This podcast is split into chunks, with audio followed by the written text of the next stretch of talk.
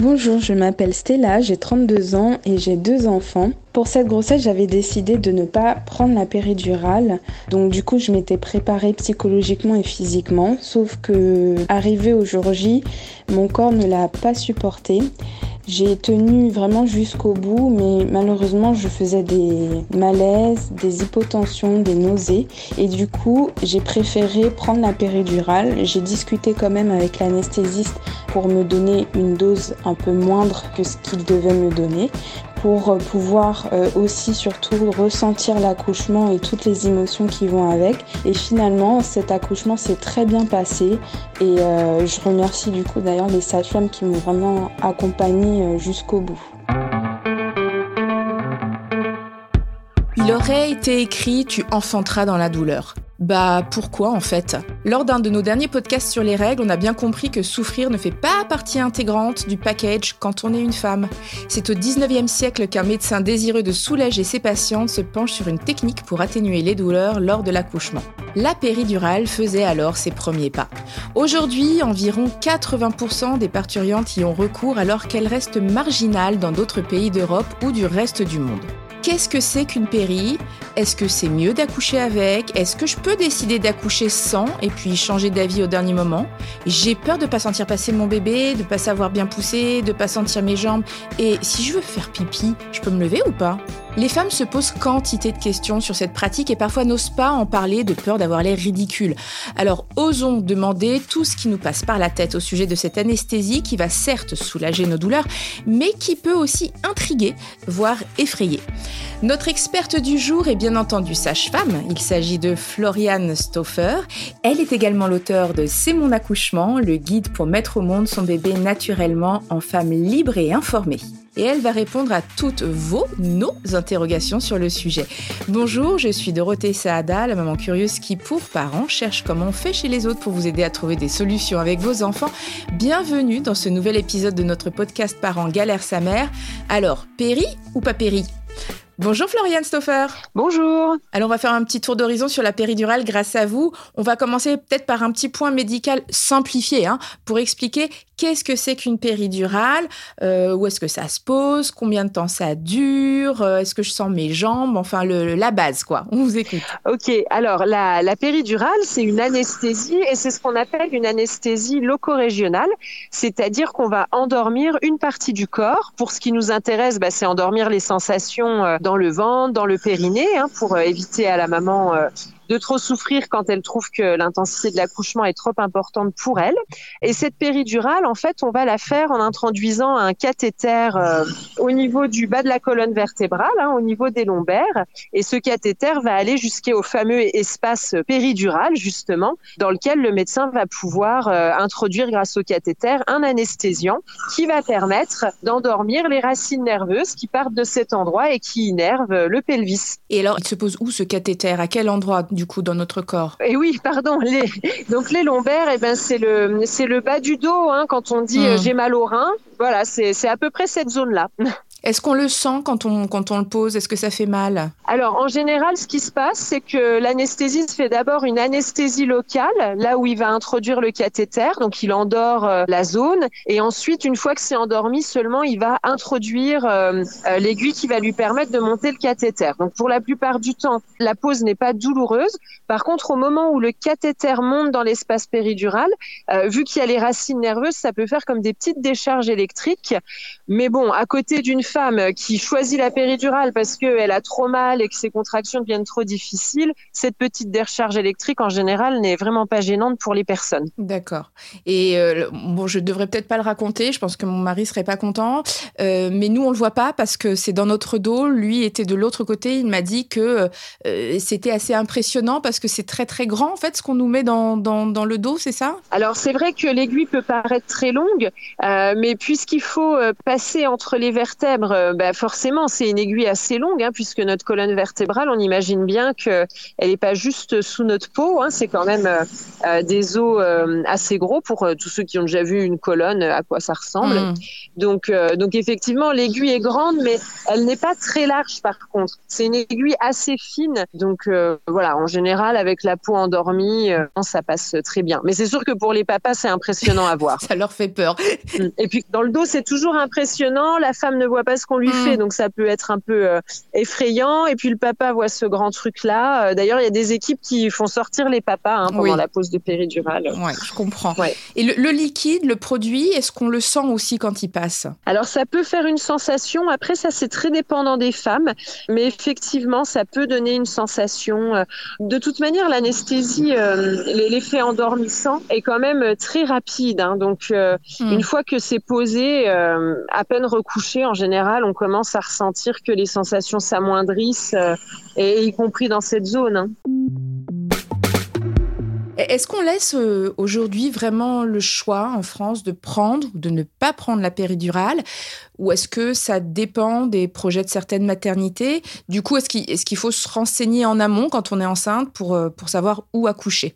Alors oui, surtout si on veut éviter, parce que si on veut une péridurale, il n'y a pas de souci. On peut vraiment accoucher partout en France. Mhm. Maintenant, c'est vraiment déployé dans toutes les maternités 7 jours sur 7.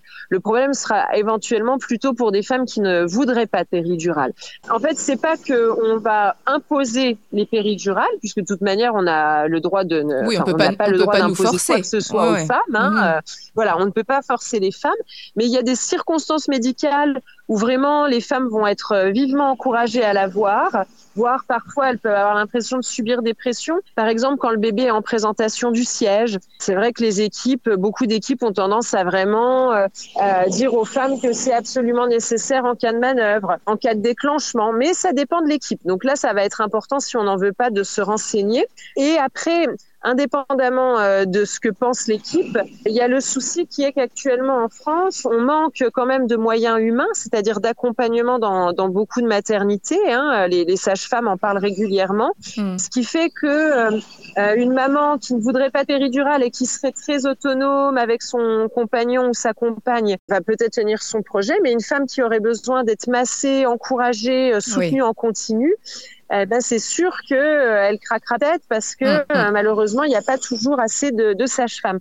Et donc c'est pas tant qu'on laisse pas le choix, c'est que on n'a pas toujours les moyens malheureusement dans notre pays d'accompagner ces femmes qui ne voudraient pas péridurale. Et c'est certainement pour ça qu'on a un taux aussi important en France de péridurale par rapport à nos voisines euh, par exemple allemandes, euh, qui ont euh, mm, mm. allez, 20-30% d'anesthésie. quoi. Mm. Et les sages-femmes, euh, vous êtes sage-femme, vous pouvez nous répondre en règle générale, elles sont plutôt favorables ou pas à la péridurale?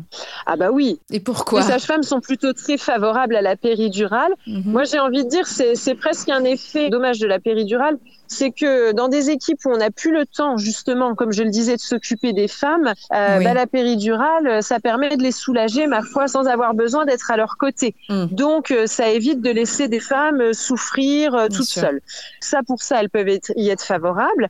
Après, au-delà de ça, je pense que toute sage-femme en est favorable à la péridurale, dans le sens où on sait bien qu'il y a des tas de femmes qui pourraient, en étant bien accompagnées, accoucher sans. Mais on sait qu'il y a des femmes, à peu près 20% des femmes, même si elles étaient toutes euh, excellemment euh, accompagnées, 20% des femmes auront besoin d'une anesthésie parce que pour elles, euh, l'accouchement serait vraiment un processus trop long, trop fatigant, trop douloureux. Et donc mhm. évidemment qu'on est toutes très heureuses en tant que professionnelles de pouvoir apporter une réponse à ces personnes-là pour qu'elles soient soulagées et qu'elles puissent vivre la naissance en étant euh, connectées à leur bébé, heureuses de l'accueillir, euh, et non pas en étant euh, complètement Dans la coupées de l'événement tellement elles en sont traumatisées. Bien sûr. Est-ce que malgré tout, il y a des contre-indications? Il y a des femmes qui ne peuvent pas avoir de péridurale? Des contre-indications médicales ou? Effectivement, il reste des contre-indications, mais elles sont quand même très très peu nombreuses. Il faut vraiment que ce soit des, des pathologies ou des antécédents importants. Dans les exemples classiques, on va avoir ce qu'on appelle une hypoplaquettose, c'est-à-dire un, taux de plaquettes euh, vraiment anormalement bas, les plaquettes, c'est ces cellules du sang qui permettent de bien coaguler, c'est-à-dire mm. que notre saignement s'arrête.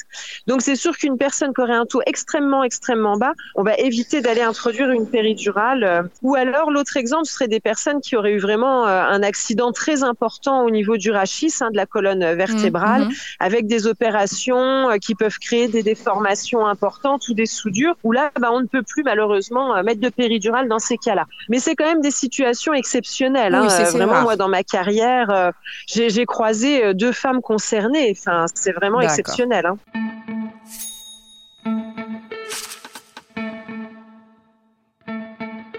Maintenant, voilà, on se pose des questions, on est une femme, on va bientôt accoucher, et puis on se dit, bon, Finalement, moi, euh, j'aimerais essayer d'accoucher euh, sans péridurale. Est-ce que vous savez déjà quelles sont les, raisons qui poussent les femmes à ne pas la prendre? Est-ce qu'elles vous en parlent? Ah oui, alors, euh, dans les raisons de ne pas la prendre, il y en a différentes. Une qu'on retrouve beaucoup, et ça, c'est beaucoup des femmes qui ont déjà accouché, c'est que sur un précédent accouchement, avec une anesthésie trop forte, elles ont l'impression d'être passées à côté de la naissance de leur bébé, euh, de ne pas avoir senti la naissance, de ne pas avoir pu y participer, et ça laisse chez elles de la tristesse euh, ou une difficulté dans le lien à l'enfant. Donc pour une autre accouchement, euh, elles veulent absolument cette fois pouvoir être mobiles, attraper elles-mêmes leur enfant. Donc ça, c'est quand même une grande partie des demandes. C'est ces femmes qui ont déjà eu un bébé et qui ont été déçues de la péridurale. Après, on va avoir celles qui, premier ou deuxième bébé, ont effectivement cette envie de mettre au monde leur enfant en étant euh, totalement mobile, euh, en ressentant leur corps, en le vivant complètement. Et c'est sûr que pour elles, euh, eh ben, le fait de se passer de péridurale est vraiment la voie la plus épanouissante. et la comparaison qu'on donne souvent, c'est, alors peut-être j'abuse un peu, mais par exemple, vous partez en, en, montagne, en haute montagne, en randonnée, la vue sera très très belle dans les deux cas, mais peut-être que certaines vont prendre le sommet avec un téléphérique et d'autres et d'autres vont vouloir le faire à pied. Et il n'y a pas de jugement en fait. Euh, les deux expériences sont très belles, mais on peut bien comprendre pourquoi certaines vont vouloir aller au sommet à pied et d'autres en téléphérique. Mais oui. Et ben c'est exactement ça qui se passe pour la péridurale. Mais est-ce que c'est vrai, je reviens sur ce que vous venez de nous dire, est-ce que c'est vrai qu'avec une péri, on, ne sent pas le travail Alors c'est pas vrai dans tous les cas. Euh, le problème de la péridurale, c'est que euh, on va mettre une dose, hein, on va faire une dose test avec euh, avec une femme, parce qu'on ne sait jamais exactement comment réagissent chaque personne à la morphine, à l'anesthésiant qui est injectée. Et donc, on va devoir doser. Hein, pour trouver, euh, voilà, pour mm. cette personne, quelle est euh, la bonne dose. Et le problème, c'est que chez certaines femmes, euh, malheureusement, ben, la dose va être un peu trop importante, elles vont perdre en mobilité. Vous savez, c'est ces copines qui nous disent Ah ben moi, j'ai eu la péridurale et je pouvais même plus tenir ma jambe, elle tombait toute seule. Ou elle tremblait aussi, donc là, les, les, jambes tremblaient. Voilà, ou elle tremblait, ou elle ne sentait pas leur enfant. Donc c'est vrai que ça arrive parce que, ma foi, le dosage de ces médicaments n'est pas une science parfaite. Hein. On, évidemment, les anesthésistes calculent Hein, par rapport au poids de la personne ou autre, mais malgré tout, la, réaction euh, aux anesthésiants n'est pas euh, complètement euh, contrôlable. Alors les péridurales qui marchent vraiment bien maintenant, et ça c'est une des choses que les femmes peuvent demander, quelle technique utilise la maternité où elles accouchent, et ce qui est souhaitable, c'est vraiment ces techniques de péridurale par auto-injection, donc c'est-à-dire voilà, mmh, avec des pompes, et du coup, c'est la femme qui, une fois la dose test euh, mise, euh, va réinjecter en fonction de ses sensations, si elle veut plus d'anesthésiant, si elle en veut moins. Euh, et moi, j'ai comme ça des patientes, par exemple, qui prennent une péridurale parce qu'à un moment, elles sont trop fatiguées, elles n'en peuvent plus, mais qui vont ensuite, par exemple, arrêter la pompe quand la sage-femme leur dit, bah maintenant, ton bébé n'est plus très loin. Et là, elles vont arrêter de mettre des doses en se disant, bah maintenant, j'ai vraiment envie de bien sentir mon mmh. bébé. Donc, c'est vrai que ces techniques par auto-administration, c'est vraiment super. Et puis, alors ça, ça s'est pas trop développé chez nous en France, mais ce serait souhaitable. Euh, il y a aussi ce qu'on appelle les techniques déambulatoires, c'est-à-dire que là, on va mettre euh, une, certaine dose qui permet quand même à la femme de rester euh, mobile. Hein, et dans certains pays, on voit des femmes avec une péridurale qui sont en train de marcher, de ah, se mettre à quatre pattes. Ouais, mais alors ça, en France, et je n'ai pas la réponse de pourquoi, mais ça s'est pas développé. Ça s'est pas du tout développé chez nous et c'est dommage parce que ce serait un très bon compromis. Euh, parfois, on a des femmes hein, qui vont être déçues, qui ont l'impression que c'est tout ou rien. C'est euh, soit je tiens sans péridurale et j'ai un super accouchement où j'attrape mon bébé, hmm. euh, soit je prends une péridurale et du coup je peux plus rien faire.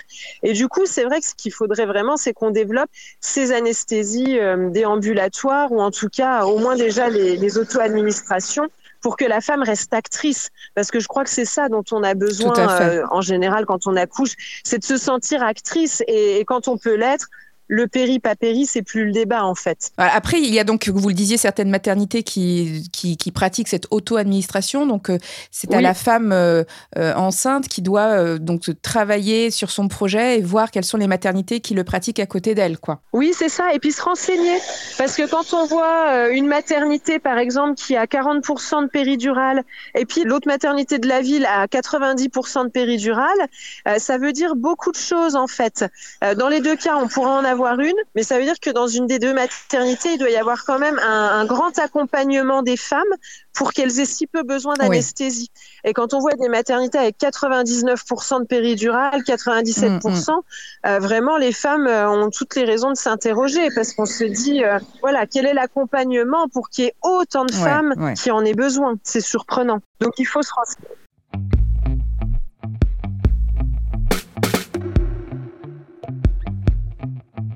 Ces femmes qui choisissent de, ne pas la prendre, quelles sont euh, les méthodes, j'ai envie de dire un peu alternatives pour, euh, pour contrer les douleurs? Comment est-ce qu'elles accouchent pour, euh, pour ne pas trop souffrir malgré tout? Alors ça, en fait, il y a plusieurs méthodes et ça va vraiment dépendre de la personnalité de la personne, de ce qui lui parle.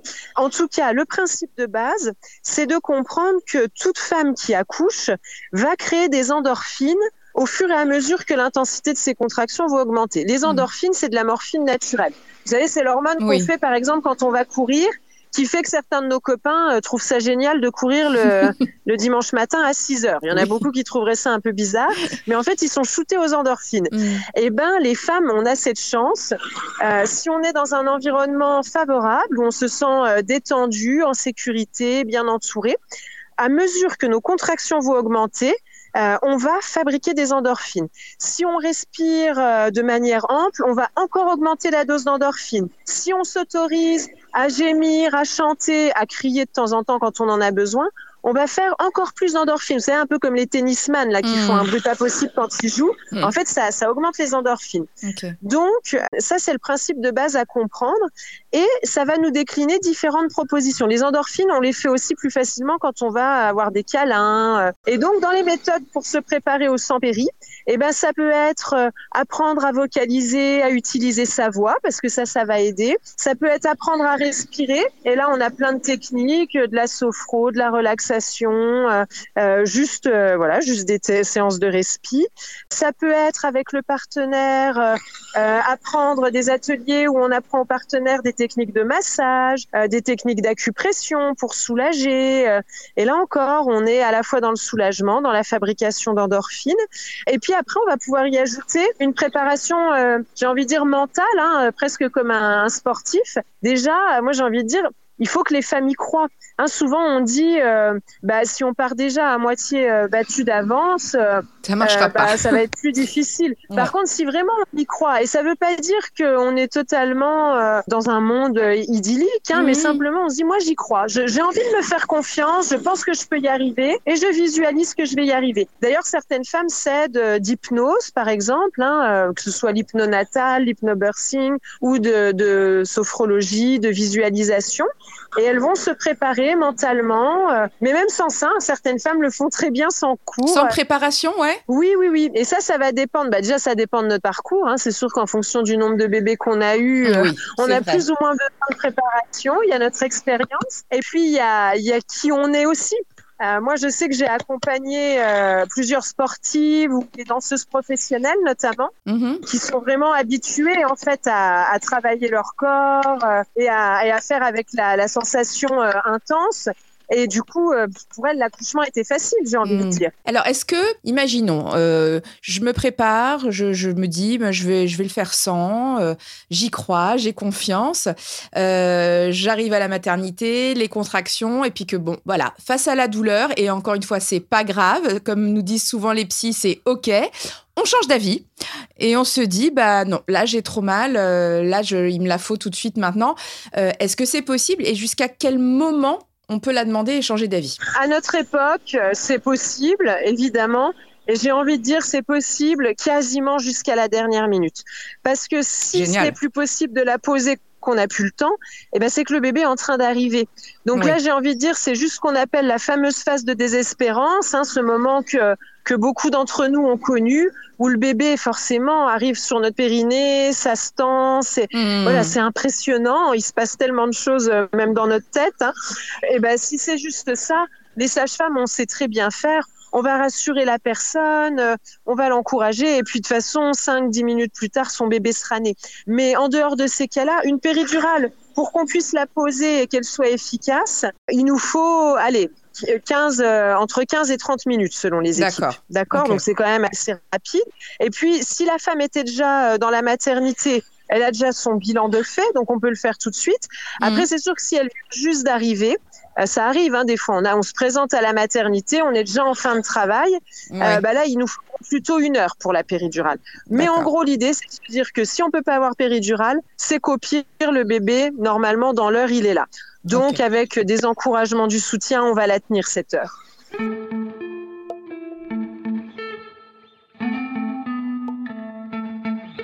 Est-ce qu'on sait, c'est une question qui revient surtout pour les femmes euh, qui accouchent la première fois, qui se posent euh, la question sur cette euh, péridurale qui peut, comme je le disais parfois, un petit peu, bah, un peu effrayer et qui, qui pose des questions? Est-ce qu'il y a des incidences sur le bébé lors de l'accouchement et aussi sur la maman? Alors, en fait, la péridurale, euh, quand on la pose, ce qui peut se passer, si je fais très simple, c'est qu'il peut y avoir une chute de tension chez la maman. D'accord. Et cette chute de tension euh, peut se répercuter chez le bébé avec son cœur, du coup, à lui, hein, qui ralentit un petit peu. C'est pour ça que quand une femme a une péridurale, on va lui mettre une perfusion avec ce qu'on appelle un liquide de remplissage et mmh. parfois certains euh, médicaments contre, euh, contre l'hypotension. Donc, il peut y avoir cette conséquence-là. Une autre des conséquences, c'est que si la femme devient trop immobile, ses tissus vont se congestionner, son, son périnée, ses muscles peuvent se congestionner, gonfler. Et la position en elle-même, hein, notamment la position sur le dos, peut limiter la descente du bébé. Oui. Euh, donc ça, ça peut jouer. Et puis, il peut y avoir un périnée qui, qui, du coup, est plus fragile. Voilà grosso modo ce qu'on va ce qu'on va retrouver en, en chose principale. Mais normalement, les équipes euh, tiennent compte de cela. Et puis, quand on regarde les études scientifiques, on retrouve pas, je veux dire, quand on prend des grandes, euh, des grandes populations, on va pas retrouver de choses euh, vraiment extrêmement problématiques sur la péridurale.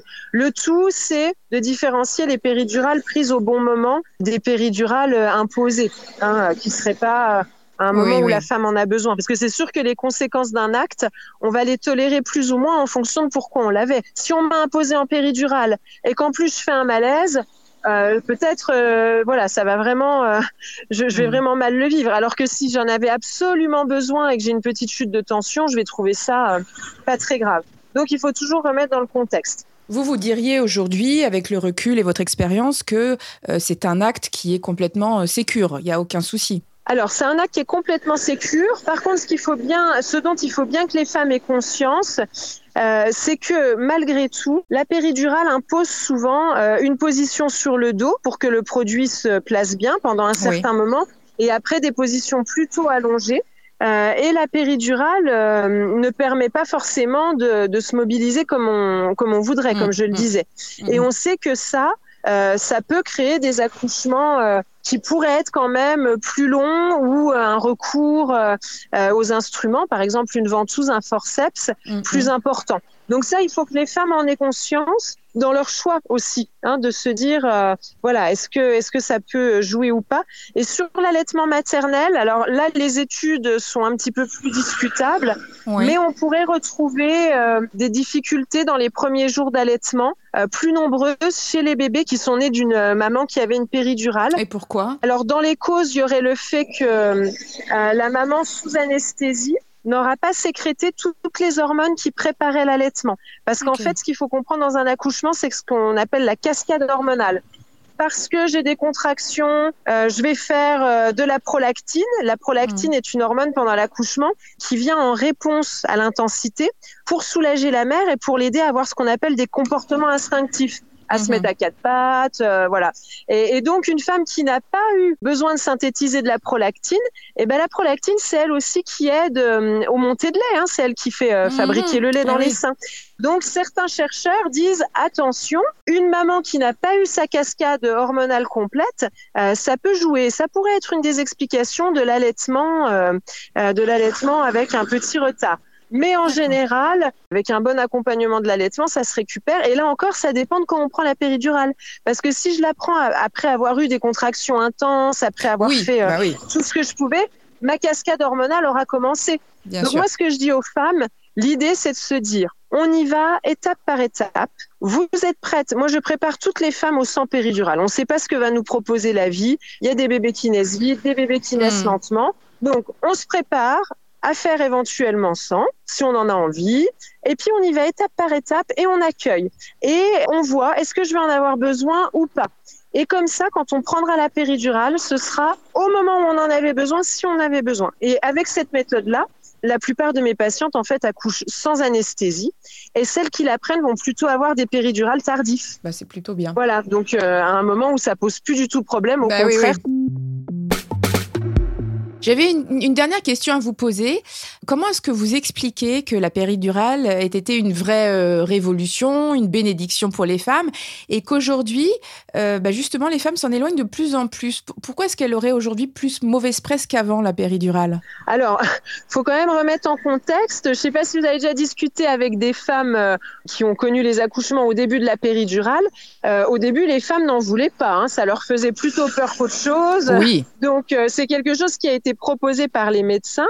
Après, une fois que les femmes ont eu compris ce que c'était et qu'on a eu des techniques sécurisées, effectivement, elles s'en sont emparées, mais on les a aussi vraiment invitées à en avoir. Et là, à l'heure actuelle, en fait, la péridurale, pour moi, c'est le symbole euh, des questions sur l'hypermédicalisation. C'est-à-dire que la péridurale, quand elle concerne, euh, elle est entre 20 et 40% d'une population, c'est très bien. Ça veut dire qu'en fait, elle vient répondre à des femmes qui ont un accouchement anormalement long, anormalement douloureux. Donc là, c'est parfait. Par contre, euh, quand, euh, quand on a plus que ces taux-là, ça veut dire que la péridurale vient faire pansement, elle vient à la place de l'accompagnement et elle crée de la déception.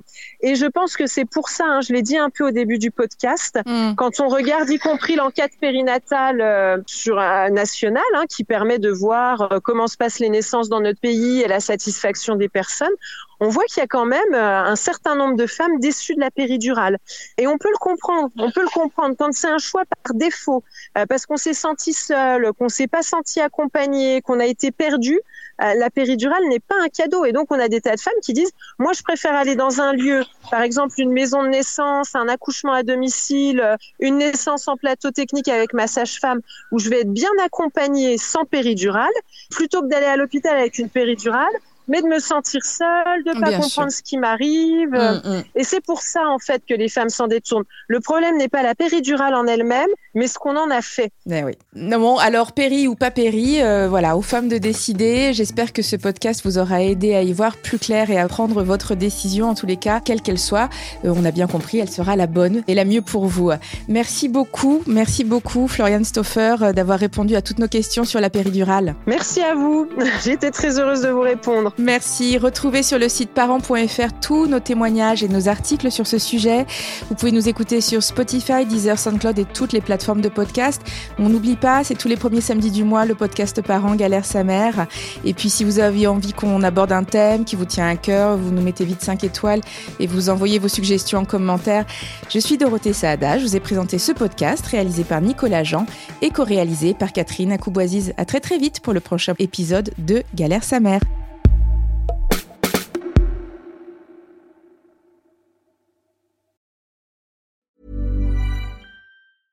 Mom deserves the best, and there's no better place to shop for Mother's Day than Whole Foods Market. They're your destination for unbeatable savings, from premium gifts to show-stopping flowers and irresistible desserts. Start by saving 33% with Prime on all body care and candles. Then get a 15-stem bunch of tulips for just $9.99 each with Prime. Round out Mom's menu with festive rosé, irresistible berry chantilly cake, and more special treats. Come celebrate Mother's Day at Whole Foods Market.